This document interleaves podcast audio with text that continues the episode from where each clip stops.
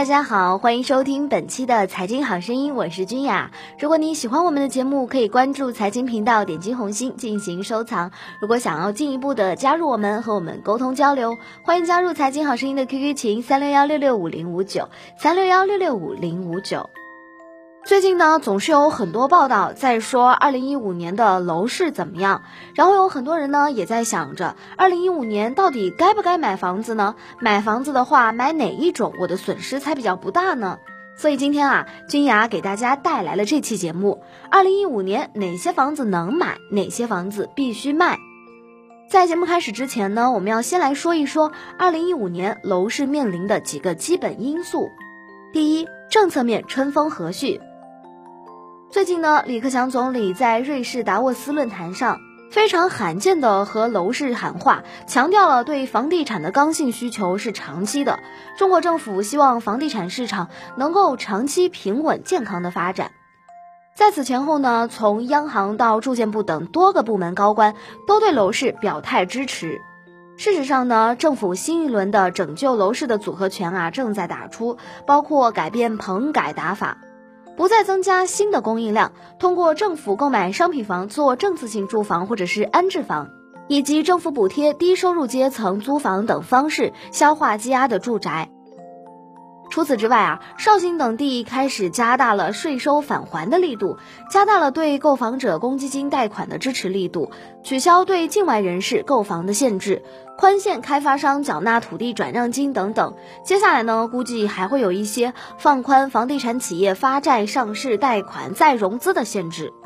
第二就是资金面面临宽松，全面降准和再次降息其实是早晚的事情。虽然人民币适度贬值对于楼市构成利空，但如果幅度有限，则影响就有限。所以呢，未来一两年啊，中国会继续维持资产泡沫，而不是挤出泡沫。这个呀，对于楼市构成了利好。第三个就是股市对于楼市的资金分流暂时告一段落。虽然说从长期上面来看，中国人财富配置将从楼市为主、金融资产为辅，转向金融资产为主、楼市为辅，但这是一个长期的过程，需要建立真正的市场经济制度，把权力装进制度的笼子。第四个就是市场因素不容乐观。二零一四年这一年呢，是中国楼市的转折之年。楼市供应过剩了，只有一线城市和部分强二线城市，因为能够持续吸引新移民，所以呢房子供不应求。其他的绝大多数城市，事实上面临着人口增长缓慢和流失的局面，投资购房需求也因此从全国两千多个大小城市全面压向十来个中心城市，加剧了这些中心城市的供需不平衡。有一个统计就显示，中国仅各地规划的新区开发区，如果全部建成的话，就足够容纳三十四亿人。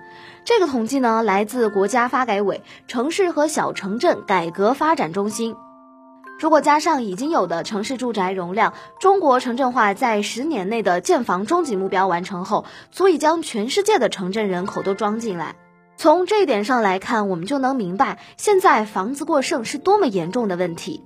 所以说，中小城市的房地产市场绝对不是国家通过优惠政策或者继续玩资产泡沫可以拯救的。但这些政策如果用在中心城市上，则可以让这些地方的城市继续上涨。那么问题就来了，如果你生活在中小城市，那么最多保留两三套中心区的普通住宅，新区郊区的房子一般来说啊，就都可以处理掉了。如果说你生活在大城市，在中小城市的故乡有房子，那么从提高投资效率来说，中小城市的房子可以全部卖掉。至于中小城市郊区新区的商业物业，尤其是厂内铺是最危险的，估计想卖都卖不出去了。至于三四流风景区的旅游地产、养老地产也是非常不靠谱的。至于传统中心的天价商铺，最好轻易别碰，那玩意儿更危险。至于一线城市中心区的普通住宅，如果你有钱的话，可以闭着眼买，因为在未来呢，仍然有比较大的升值空间。一般来说，有直辖市、省会和计划单列市头衔的二线城市，其中心区的普通住宅长远看是没有问题的。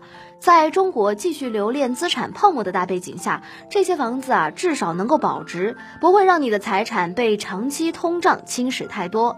对于中心城区的商业物业要保持警惕了。除了北京和上海的中心区之外，其他的都有风险。整体来说的话，写字楼和商务公寓的风险要比商铺的要小一些。如果用一句话来概括，什么样的房子可以买，应该就是这样的：有用的房子问题都不大。如果说你的邻居有权有势有文化，那么你的物业就更有保障了。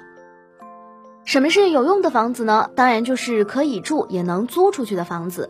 如果房子必须要卖，这些房子啊，如果卖也能找到卖家。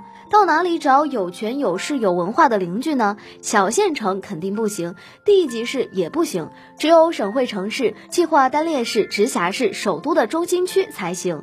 如果你在这些地方买房子呀，绝大多数风险都可以被化解，因为你的超人邻居们会帮你搞定一切。什么垃圾焚烧站、填埋场，绝对不会建在你房子的附近。好的小学、幼儿园会像雨后春笋一样，一个个自动的冒出来。至于你生活的城市，也将利好不断。什么自贸区、国家级新区的头衔，绝对不是问题。到那个时候啊，你的房子想不上涨都没有办法。这就是中国房子的核心秘密。